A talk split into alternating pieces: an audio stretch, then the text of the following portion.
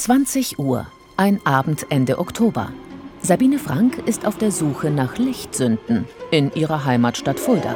Ihre neueste Entdeckung, eine hell angestrahlte Platane auf dem Hochschulcampus. Das regt mich total auf, weil hier auch einfach nicht oder komplett vergessen wird, dass ein Baum natürlich auch einen biologischen Rhythmus hat. Der, der angestrahlt wird, hat noch sein volles Laubkleid und der daneben hat schon komplett abgelaubt. Eine Folge von zu viel Kunstlicht in der Nacht. Dagegen kämpft Sabine Frank. Sie ist Deutschlands erste Nachtschutzbeauftragte. Mit einem Luxmeter misst und dokumentiert sie auffällig helles Licht, wie hier. 5 Lux ist die Mindestanforderung für Plätze und Wege. Obergrenzen gibt es dagegen keine. Licht soll uns eigentlich beim Sehen helfen, ähm, sodass wir uns gut, gut und sicher fühlen und es soll uns nicht blenden. Und Bodenstrahler erfüllen überhaupt keine sinnvolle Funktion. Das ist Licht für nichts. Das strahlt einfach in den Himmel. Wenn ich drüber laufe, werde ich geblendet.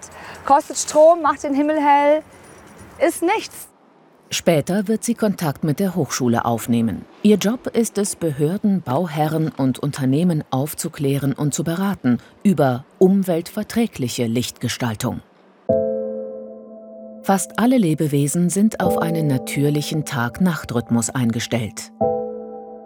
In der Dunkelheit produziert unser Körper das Hormon Melatonin zum Schlafen. Durch zu viel Licht in der Nacht wird die Produktion gestört. Das kann den Stoffwechsel durcheinanderbringen und Regenerationsprozesse beeinträchtigen. Das gilt nicht nur für uns Menschen, auch für Tiere. Tiere können halt im Gegensatz zu uns nicht einfach den Rollo runter machen, sondern die müssen mit dem all dem Licht, was wir in die Welt setzen, umgehen. Studien zeigen zum Beispiel, dass Amseln in Städten früher beginnen zu singen. Zugvögel werden durch die Lichtglocken über Städten orientierungslos. Das helle Licht verwirrt sie. Die Konsequenzen sind noch unklar. Zwar wird geforscht, Ergebnisse gibt es noch nicht. Auch Lebewesen in Gewässern werden von Licht beeinträchtigt. Das haben Berliner Forscher getestet. Normalerweise kommen in der Nacht Wasserflöhe an die Oberfläche und fressen dort Algen. Das hält das Ökosystem intakt. Ist es zu hell, kommen die Flöhe nicht nach oben und fressen weniger Algen. Das Ökosystem gerät aus dem Gleichgewicht. Zwölf Straßenlaternen mitten auf einem Feld. Der Versuchsaufbau von Forschern des Leibniz-Instituts. Sie untersuchen hier, wie Kunstlicht in der Nacht auf Insekten wirkt. Wir sehen, dass durch die Beleuchtung Insekten aus ihrem eigentlichen Aufgabe herausgezogen werden. Die Partnersuche wird unterbunden. An den Leuchten ähm, versammeln sich die Insekten und man könnte ja denken, dass sie da leichter einen Partner finden. Aber auch die Aktivität, also der äh, Geruch, der ausgesandt wird von den Weibchen, um Männchen anzuziehen, ist in der Qualität und auch in der Menge abnehmend. Monatlich von März bis Oktober fangen die Forscher Insekten mit speziellen Fallen. Erstes Ergebnis: Das Licht der Laternen lockt bis zu 70 Prozent mehr Insekten an. Das zeigen die Vergleichswerte auf ihrem dunklen Kontrollfeld. Sibylle Schröer will mit ihrem Team aber auch herausfinden, wie sich unterschiedliche Lampen auf die Insekten auswirken. Zunächst Natriumdampflampen mit 1800 Kelvin. 2015 dann die Umstellung auf helleres LED-Licht mit 3000 Kelvin. Im UV- und ähm, Blaulichtbereich sind Insekten sehr empfindlich und deswegen geht man davon aus, dass sie auf ähm, Leuchten, die kaltweißer leuchten, stärker angezogen werden als die warmweißen, ähm, zum Beispiel die ähm, Natriumdampfleuchten. Ähm, wenn aber keine andere Leuchte zur Auswahl steht, ist dieses Signal auch von der Natriumdampfleuchte sehr stark. Und deswegen sehen wir da zwischen den beiden Leuchtmitteln, die wir haben, im Moment noch nicht so große Unterschiede.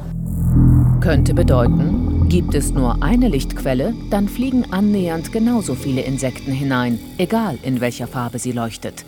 Deshalb wollen die Forscher jetzt eine Lampe entwickeln, die Insekten gar nicht sehen können. Wo wir jetzt hinwollen, ist eine komplette Abschirmung des Leuchtmittels oben am Leuchtkörper, dass ähm, diese Abschirmung richtig weit hinübergezogen wird über das Leuchtmittel und wir eigentlich die Beleuchtung nur noch hier unten haben, auf dem Gesicht, auf dem Menschen und auf der Fahrbahn, die wir beleuchten wollen. Wenn das gelingt, würden nicht nur Insekten weniger angezogen, sondern auch Vögel und Menschen weniger geblendet. Zurück in Fulda. Die Nachtschutzbeauftragte Sabine Frank hat heute einen Termin mit einer Vertreterin der Hochschule. Es geht um die störenden Bodenstrahler. Wir sehen halt sowas nicht so gerne. Und das ist inzwischen angekommen an der Hochschule. Also man muss dazu sagen, als das hier geplant wurde, 2011 etwa, wir haben ja 2013 den neuen Campus eingeweiht, war einfach das Thema Lichtverschmutzung überhaupt noch nicht präsent. Und jetzt wird die Hochschule nun reagieren? Also die Hochschule wird im nächsten Jahr den ganzen Campus nochmal prüfen, die Beleu Außenbeleuchtung dort und wird gucken, was ist wirklich wichtig für die Sicherheit und was kann gegebenenfalls abgesch abgeschaltet werden. Und ähm, Strahler, das ist ja wahrscheinlich, vermutlich eher Effektlicht. Ähm, und dann gehe ich davon aus, dass das abgeschaltet wird. Das wäre ein weiterer Erfolg für die Nachtschutzbeauftragte. In Fulda hat sie bereits viel erreicht. Wo einst grelles Licht war, leuchtet es jetzt dunkler und orange. Und am Dom werden keine Bäume mehr angestrahlt. Deswegen haben wir hier oben im Dach diese Module drin. Die sind flach und das Licht geht rechts und links runter. Das ist eine schöne warme Farbe und man kann ganz deutlich sehen, wie die Bäume jetzt nicht mehr angestrahlt werden. Auch die neuen Modelle aus dem Leibniz-Institut sollen im nächsten Jahr in Fulda getestet werden. Doch eines würde noch mehr helfen. Maximalgrenzwerte für beleuchtete Flächen, damit die Nacht wieder mehr zur Nacht wird.